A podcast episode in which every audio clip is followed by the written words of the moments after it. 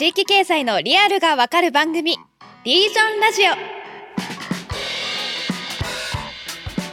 それでは本日も参りましょう前回に引き続き Yahoo! ジャパン SDGs 編集長でありながらフィッシャーマンジャパンコファウンダー CSO を務める長谷川拓也さんをゲストにお迎えしています長谷川さんよろしくお願いします。よろしくお願いします。はいということで、えっと、長谷川さん前回はなんで、まあ、ヤフーの社員である長谷川さんがその石巻で漁師をアップデートする組織を作ったのかっていうところでですね、えー、いろんなエピソードを伺っていったんですけれども今回は、まあ、そんな長谷川さんが実際にその触れてきた漁業の魅力漁師の方々の魅力と課題について、まあ、詳しく伺っていきたいなと思ってまして、まあ、実は儲かるのかみたいなところも含めてですね漁師ってどんな人なのかっていうのを、まあ、我々も知っていきたいなというふうに思っております。はい。よろしくお願いします。早速質問なんですけど長谷川さんが出会った漁師ってどんな人たちがいるんですか？そのもともとその 3K だと言われていたきつくて汚くて稼げないみたいな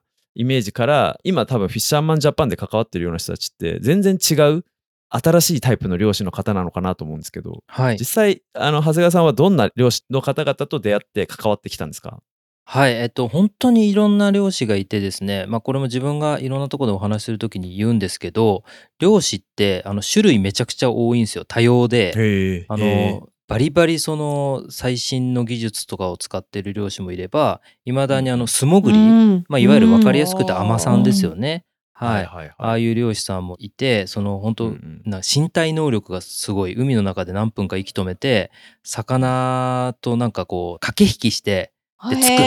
な漁師もいるので、はい、そうなんですよ。なので一概に言えないんですけどうん、そうですね。自分としては前もお話ししたようにそのやっぱ自分がこう弱い生き物だと思っている中で やっぱ自然自然の中にこう身を置いて、ねまあ、最後の狩猟民族っても言えるかなと思ってるんですけど はい、なかなか、はい、牛とか豚とか鳥をあの狩猟している人って、まあ、かなり今減っている中で、ね、実際にその海の中から生き物を取ってくる仕事っていうのはすごくかっこいいなと思ってるので、まあ、そういうその強さみたいなところもあればなんかすごくチャーミングで自然と共に生きてる感じをなんか自分に見せてくるんです。今日この後雨降るととかってなんか空を見ながら言うくせによく見たらスマホでヤフー天気のアプリ見てるとか そういうなんか結構面白いなと思ってはい。意外とチャーミングな人たちが。チャーミング、めちゃくちゃチャーミングですね。面白いので、まあそういう、そのなんか人として面白いなっていうのが、あの、すごくありますね。はい、なるほど。そのハイテクみたいな話が最初出ましたけど、その実際古いやり方の人たちとその新しいやり方の人たち、スタイルの違いで実際その仕事として生産性とか効率が違うみたいなことってもあるんですか？そうですね。これもなかなか面白くて、やっぱり、うん、あの本当にその勘とかノウハウで一番であり続ける漁師さんもやっぱいるんですよね。すごい先輩漁師さんとか。えーはい、ですし、まあ、自分の知り合いだと面白いのは新規就業者と言われる新しくその全然漁師の息子でもないし漁村部で生まれ育ってもない、あの人間が転職して漁師になった人でもうバリバリの外資系のコンサル企業を辞めて漁師になった友達がいるんですけど、そいつとかはやっぱりその持ち前のそのデータ分析能力みたいなので基本的にはその大先輩漁師からはちゃんと何て言うんですかその古いルールも学びながらなんですけど自分がその独立する時にはそういうノウハウを使ってやったらですねあっさりと浜で一番の漁獲量になった漁師とかもいて。すごい、さらにライフスタイル的にはそのコンサルのノウハウも使って兼業としてコンサルも続けてるみたいな。続けてるんですけど。それとかはマジで稼いでるしはい面白いしかっこいいですね。なんで漁師になったんですかねその人。なんでなんですかね。でもなんか小さい頃からやっぱ海への憧れがあったとか、うん、結構そのいてやっぱこう釣りが好きだったみたいなその普通のそういう理由の人もいれば、逆に海なし県で育ってると海への憧れが強すぎて、でなんかハマると止まらなくなるみたいなやつもいるので。サーファーになるんじゃなくて漁師になるパターンがあるんですね。そうですね。はい。なんかやっぱり、まあ自分と同じような感覚もあるみたいで、やっぱこう食べ物、自然の中で生きるとか、その食べ物を自分で取ってきて、しかも誰かにお届けするみたいなところが、なんかそのやっぱりリアルだな、みたいなので、えっと、もうバリバリの IT 企業から漁師になった人も何人か知り合いでいますね。稼げてる人と稼げない人って二極化するんですか、そうですね。もうこれも漁師あるあるなんですけど、その、すごい稼げてるぞとかっつって、1000万だとか3000万だとかって、あの、おっしゃる方いるんですけど、うん、漁師さんって、あの、結局売り上げで語るんですよね、水揚げ金額で。ああ、なるほど。年商で言うみたいな。はいそれって企業でいうとこの売り上げだから、じゃあその中でコストとか、まあ、いわゆるね、人件費とか考えた上で、じゃあ手元にいわゆるサラリーマンの年収と比較するとなんぼなのみたいなのがすごくあの見えてなかったり、実はそれはすごく小さくて、はいはいはい。はい、1000万稼いでるけど、経費もそこからかかっていくってなると、実はそんなに稼げてないっていう人もいれば、めちゃくちゃもう億単位で、本当リアルに稼げてる人とかもいて、まあ、なんだかんだ言ってまだ取れない取れない言ってますけど、北海道の漁師さんちはでかいっす。なるほど。めちゃくちゃでかいし、仏壇もなんかもう見たことないぐらい大きかったりしますね。ええー、でかい仏壇ってすごいいいですね。なんかリアリティあるな。取ってる量がね、ちょっと違いますよね。そうですよね。そう。サウナとかで一緒になると、大体みんなあの漁師の人とか、あの農業やってる人とか、北海道はもう、あの何十トンとか、何百トンの取引みたいな話とか平気でしてるんで、そういう人はもうまさに今、長谷川さんより億単位で回してる人たち、はい、なるほど。それってあれなんですか？やっぱ規模に比例するんですかね？その、例えば船の大きさとか、うん、一度に取ってくる魚の量とかっていう、量の規模に比例して、やっぱり稼げてる人、稼げない人が変わってくるんですか？あの、それもありますけど、利益率とか生産性みたいなので言うと、うん、決してそんなことはなくって、うん、まあ、まさに経済的にも環境的にも持続可能なことをやってる、あの、一本釣りの漁師さんとか、結構いらっしゃるので、はい。そういう方に関しては、はい、もう本当に1取引というか1商材に対する、あの利益率とか生産性すごい高い方もいらっしゃるので、本当に多様なんですよ。ものすごい付加価値をつけることができてる人もいるみたいな感じなんですね。そうです、そうです。量が多くなくても付加価値をつけて利益率を上げれる人もいれば、まあ、規模の戦いでがっつり稼ぐ人もいるみたいな。はい、そうですね。まあ、いますよ。巻き網とか底引きとかも。そうです、そうです、そうです、そうです。世界になってくるとね、もうすごい量で、うん、あの、マルハニチロとかの染めるみたいなね、うん、そういう人もいる。はい。なるほど。はい。もうかなり本当ね、多様ですよね、本当に。はい。多様です。それぞれの方の主義主張も面白くて、なんかどういう漁業が稼げるかとか、どういう漁業が本当にサステナブルなんだみたいなのも、皆さんやっぱりあるんですよ。面白そう。なるほど。じゃあちょっと次の質問に行きたいんですけど、まあ、すごく多様な漁師さんがいるっていうことは今お話で分かったんですが一方でやっぱりそのフィッシャーマンジャパンみたいな団体が登場してきてその新産経を掲げる危機感があったんじゃないかなというふうに思うんですけど長谷川さんから見てその今の漁師さん漁業の課題っていうのはどういうとこにあるのどういうふうに見えてらっしゃるのかっていうのを教えてもらえますか？はい、えっ、と、もうこれもすごくいろいろあるんですけど、フィッシャーマンジャパンが立ち上がったその新産経っていうので言うと、かっこよくて稼げて革新的っていう言葉に、うん、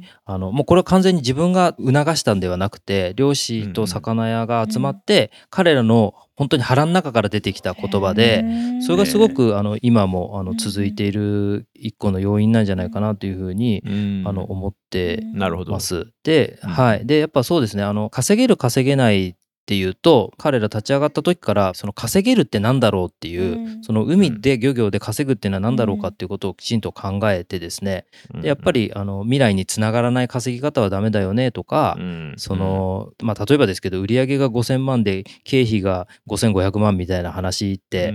ね、そういうことじゃないよねみたいな、この今の時代にあったあとはその漁業じゃない人たちが目指している経済規模みたいなところも含めて、きちんとそれを見直していこうっていう気持ちがあったので、一個その自分が見て漁業の課題っていうのは、その古き良きものからいかにこう離れて、かといって全部捨てるでもなく、やっていくかっていうところにあの目を向けるっていうことがすごく大事なんじゃないかなというふうに思ってますね。時代の要請とか環境の変化みたいなところにちゃんと合わせてこう進化していくみたいな、アップデートしていくっていう感覚が必要なんじゃないかっていうことですかね。そうですね。日本の漁業って実は本当素晴らしすぎたから変われなかったっていう側面があって、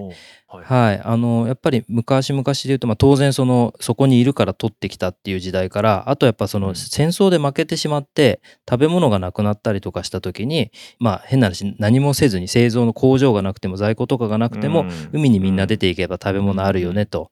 いうので、えっと、戦後に一気に漁師さんが増えてでそれだと無秩序になっちゃうのでみんなで取りまとめる、あの仕組みを作んなきゃって言って漁師のそのそういうコーディネートとかですね事務作業を作ってくれる漁協というものができて漁業組合というのができてで市場ができて仲買の制度ができて競りができてみたいな素晴らしい構築があってですねそれによってもう本当に海外からも視察が来るぐらい日本の漁業って素晴らしいねって言われていた時代が結構長かったので、うんうん、まあでも一方でね今本当にブーカとかって言われてその本当に IT 企業のねバリバリのお勉強した MBA とか持ってる方たちも3カ年の中期計画作ることすらなんか意味ないんじゃないかみたいなもう本当に何が起こるか分かんない時代に来ていて、でそれぞれ皆さんねあの新しい変化とか進化とか、えー、みたいなのしている中で漁師もいいものにずっとぶら下がってるわけにはいかないと思ってるんでなんかそういう意識が大事なんじゃないかなって話は漁師たちといつもしてますね。とはいえその古き良きものにその革新的なものを加えることってすごく特に地方だと難しく感じませんでしたか？そうですね。あの本当にまあ自分が結構最初の方に知り合った人たちがすごくたまたまラッキーで良かったのかなって感じはあるんですけど、うん、やっぱりその12年前のあの震災があってですねもう何もしないと本当に滅びちゃうと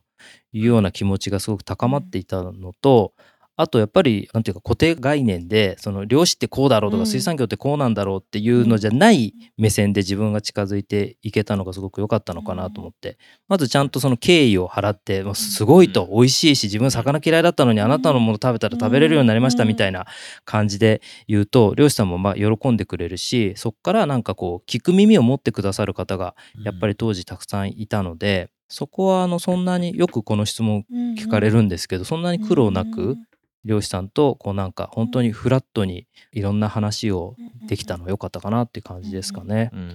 そこにいる漁師さんたちも自分たちも変わっていっていいんだって思えていらっしゃったんですかね？いやそうなんですよ。まさに今言っていただいた言葉が実は震災から10年経った時にそのフィッシャーマンジャパンの代表の安倍翔太っていう漁師がですねインタビューで答えていた言葉で、うん、フィッシャーマンジャパンが生まれた価値って何だと思いますかっていうのをそのメディアの方に聞かれて答えたのが今の言葉で漁師も変わっていいんだっていうことを見せたのが我々の一番大きな成果ですって言ったんですよ。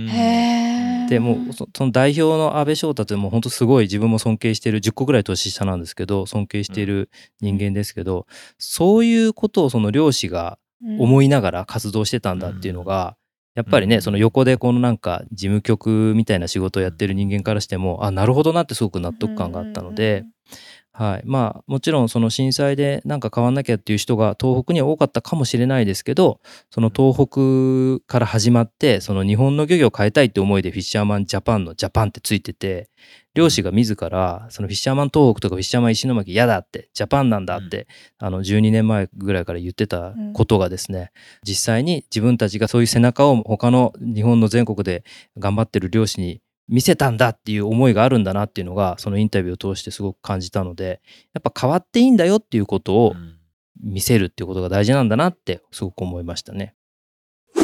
一方でその長谷川さんみたいなその漁師じゃない人が関わっていくことで内的な変化が促されてるみたいなことがあるんですかね？そうですね。なんか自分ではあのそんなに意識せず最初はやってたんですけど、まあ、結果としてはそれはすごくあの言ってくれて、お前みたいなのが関わってくれたおかげでなんか世界観が広まったみたいな話は結構あのしてくれたのでなんかそこにはちょっとヒントを得ていて最近いろいろやってることとしては、まあ、自分みたいな人をもっと海とか漁師に近づけようという思いでやっているので今あの本当に立ち上がってから10年ぐらいでフィッシャーマンジャパンやれることすごく増えたんですけどそれは結局そういうきっかけを持ってきてくれる人間をあの漁師とか漁村とか水産加工会社に近づけることで生まれてるなっていうふうに思ってるので、はい、はい、それはすごくあると思います。出会いの入り口になったんですねフィッシャーマンジャパンの存在が、うん、異業種のこれまで海のこと全然知ら関わってなかった人たちがなぜかフィッシャーマンジャパン経由で漁師の人たちとかと直接出会って何か一緒にやれるっていうことを考えるきっかけになったみたいな。そういう入り口の機能があったんですかね。そうですね。海とか漁業とか水産業の入り口がよくわからないと、うん。うん、なのでまあ接点作りみたいなところでフィッシャーマンジャパンがあの大事にしている事業の一個にその漁師の担い手育成というのをやってるんですけど、うん、漁師になりたい人もどこに行ったら漁師になれるか分かんないと。確かに確かに。なので、えっと、他の産業だと当たり前な求人サイトとか、その給食の問い合わせみたいなものを作るところから始めたりとかしたので、そうですね。一般的な当たり前が、えっと、海とか水産業漁業で当たり前じゃないものをまず海の当たり前にしていこうっていうのは結構意識していろんなことやってます。なるほど。確かに私も今瀬戸内海のエリアに住んでいて会社から車で10分ほどですぐ海に出られるんですけどなんかそれでもその海の近さでもこう漁師さんとはなんかちょっと遠い感じがする。ちょっと遠くから見ている、でどういうふうに近づけばいいのかわからないなっていうところは確かにあるなと思ったのでその窓口それこそそのフィッシャーマンジャパンのホームページもそうですしそのかっこよくそして入りやすく窓があるのはいいなって思いました。はい、新しい刺激が起こるとそこですごくその漁師さんが「あ今じゃあそういうことなのね」みたいな感じで初めて会った時はちょっとまだかたくなな大先輩の方たちもですね、あのこの10年ぐらい経って最近嬉しかったのがそのうちの息子を頼むなみたいな。今度お前はうちにお茶でも飲みに来いみたいなことを言ってくれるようになってきてなんかその世代交代っていうのを意識しながらしかもその世代交代の時にそのフィッシャーマンジャパンみたいなのをあのまあ利用するとというかそういうのにまあ乗っかるとちょっとじゃあ自分の息子とか孫とかにいいことあるかもねって思い始めてくれてるなっていうのはすごく嬉しかったですね。海につながる個人とか会社が増えればあのまたさらに漁師さんとの関わりしろがどんどん増えていって海との関わりしろも増えるっていう話なのかなと思ったんですけど、うんうん。うん、実際増えてるんですかね？海に関わる会社とか個人。まああの海に関わる企業が増えてるっていうのはなかなか、なんだろうな、全体数で言うと減ってると思うんですよ。あの、実際問題ですね。さっきの漁獲高自体が落ちてるんで。ただ、いわゆるその、なんですかね、ある程度のものが終わるっていうことは、新しいものが起きていくっていうサイクルにも当然ながら入ってくるので、従来の仕組みを担ってきた企業とか、まあ、中間に立っていたような人たちっていうのは、減少していく一方でですね、まあ、簡単に言うと例えば産直的な、いわゆるその漁業の方から今回の長谷川さんたちのプロジェクトの一部もそうですけど、まあ中間で例えば卸を通して、例えばその市場の市場に出ていって取引されるっていうのとは、また全然違う省流っていうのが今どんどん起きてきていて、だから直接皆さんもね、例えばあの、えー、地方の漁協からお取り寄せとかね、えしたり、まあ、ふるさと納税とかでね、納めて返礼品でもらったりっていうのは、当然ね、そういう市場から来るわけじゃなくて、あの、市場じゃなくて、もう実際、地方から直接自宅の方にね、配送されてくるみたいなことっていうのは、これ増えてきてるから、やっぱそれに関連する仕事をやる人っていうのはやっぱりだんだん増加をしてきてますよね。だから航空便で地方から海産物を送ってこようとか、最近だと新幹線のね、空いてるところに海産物を乗っけて、東京駅まで運んでくるっていうのを今やってですね。で、その運んできたものを東京ですぐ売ったり、もしくは東京駅の中でもう提供したりとかっていうのをしてたりするので、だから新しい海に関わる形の人とか企業が、あだんだん出てきてるっていうの方は、もうこれ間違いないと思いますね。なるほど。だから全体数というよりは質的変化とかがかなり進んできているっていうのが正しいんじゃないかなとは思います。なるほど、なるほど。そっかそっか、さっき長谷川さんがおっしゃってた、その昔からよくできてたその仕組みが、うん、まあ、一回まあ終わりというか、うん、あのそれが小さくなっていく代わりに別の形でのその海との関わり方とか、海と関わるビジネス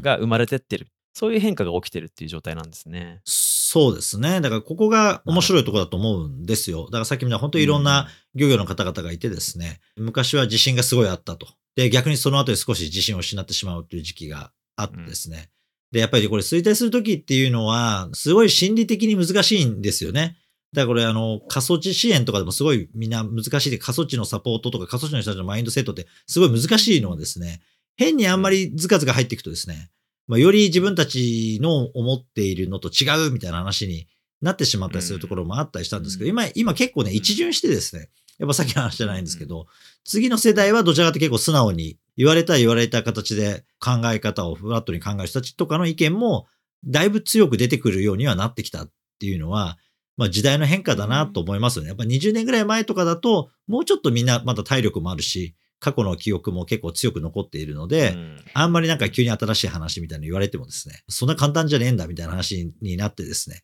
やるに至らないみたいなことも起きたりするわけですけど、最近やっぱすごい挑戦する先の、もうね、次世代で地元で頑張ってる人たちみたいのに、もう任せないと本当になくなっちゃうかもしれないっていうぐらいまで来たっていうところにおいては、すごい建設的に上の世代の人たちも話を聞くようになったとか、一緒に協力するようになっているところが多く出てきてるんじゃないかなっていうのは思いますよね。なるほど。まあ、それであれですもんね、30代以下のあの新規就労者の方も徐々に増えているっていうところが、まあ、まさにその新しい世代が少しずつその質的な変化を伴いながら増えてきているっていうことなんですかね。はい。だからまあ、ちょっと前だとですね、そんな、あの、地元に関係ない人が行ってですね、例えば漁業権とかの話の整理がつくなんてことはですね、もうかなり至難の技だったんですよね。やっぱりそれってあの、商店街の空き店舗と同じようなもんで、使ってないけど、じゃあ人に渡すかっていうと渡さないんですよ。だから実際東日本大震災の時にも、わーっとすごい非常に津波の被害を受けてですね、本当にいろんな方々が被害に遭われて、じゃあその後もう一回復興しようって言った時に、結構漁業権の棚卸しを宮城とか岩手とかですね、福島でもみんなされて、だ結果ですね、あの、要は、あの、漁業権は持ってるんだけど、もう漁業はしてないっていう方がですね、かなりの数でいるとか、そういうことは全体で分かって、で、じゃあこれはある程度やっぱり次の形でやっていくときには、やっぱりもう一回ちょっとこうやって棚卸しをしてですね、うん、えー、組み立て直そうみたいな話とかで、ある程度整理がついてですね、だ本当に今やってる人、次世代にやっていく人たちに向けて、ある意味もうすごい長い歴史の中で、入り子状態になってたものが一回整理がついたみたいなところもあの、一方であるんですよね。なので、まあ今、例えばそうやって言って、ある程度実績を積んで本当にできそうだとなれば、いわゆる就業できると言いますか、そこで漁業とかをやれるようなチャンスっていうものも得られやすい時代に入ったっていうのは、今の若い人たちが入っていってますね。昔はそんな簡単にはいかなかったのが、今も別にもちろん簡単ではないと思うんですが、そういう道も開かれつつあると。だからまあ新しい方も増えてるっていうところはやっぱあると思いますよね。なるほど。まあ、ここはまた長谷川さんの方がお詳しいんで。いかがですか？いや、でも本当に。そうですねお。おっしゃる通りで、漁業法の改正っていうのが実は70年変わってなかった法律が、えっ、と2、2年前ぐらいにやっと変わったり、今、あの、現場に落とされたりとかしてるんですけど、まさにあの、うんうん、その中のテーマとしても、木下さんおっしゃったその漁業権の整理、っていうのは1個、漁業権の整理と、あと資源管理、魚の管理っていうのがまあ大きな2大テーマなんですけど、まさにそのね、あのそういうタイミングに来たということで、ね、はい、あの、まあ、まだローカルルールがきつくてなかなか着手しきれてない部分もあるとは言われてますけど、やっぱね、その意識が変わるっていうことがすごく大事だと思うので、いいタイミングに来てんじゃないかなとは思ってますね。はい。なるほど。はい、ありがとうございます。全然僕もなかなか海が苦手で 近ってなかったんですけど、漁師さんを取り巻く世界が今すごく大きな変化をしつつあるんだなってことがなんかちょっと分かったなという気がします。じゃあ一旦、えっ、と、中編は以上ということで、また次回、さらに、えっと、少し大きなテーマで、環境とかサスティナビリティの文脈で、海に関わる人たちがどんどん増えていくとか、企業が増えていくみたいなお話を伺えればというふうに思ってます。はい。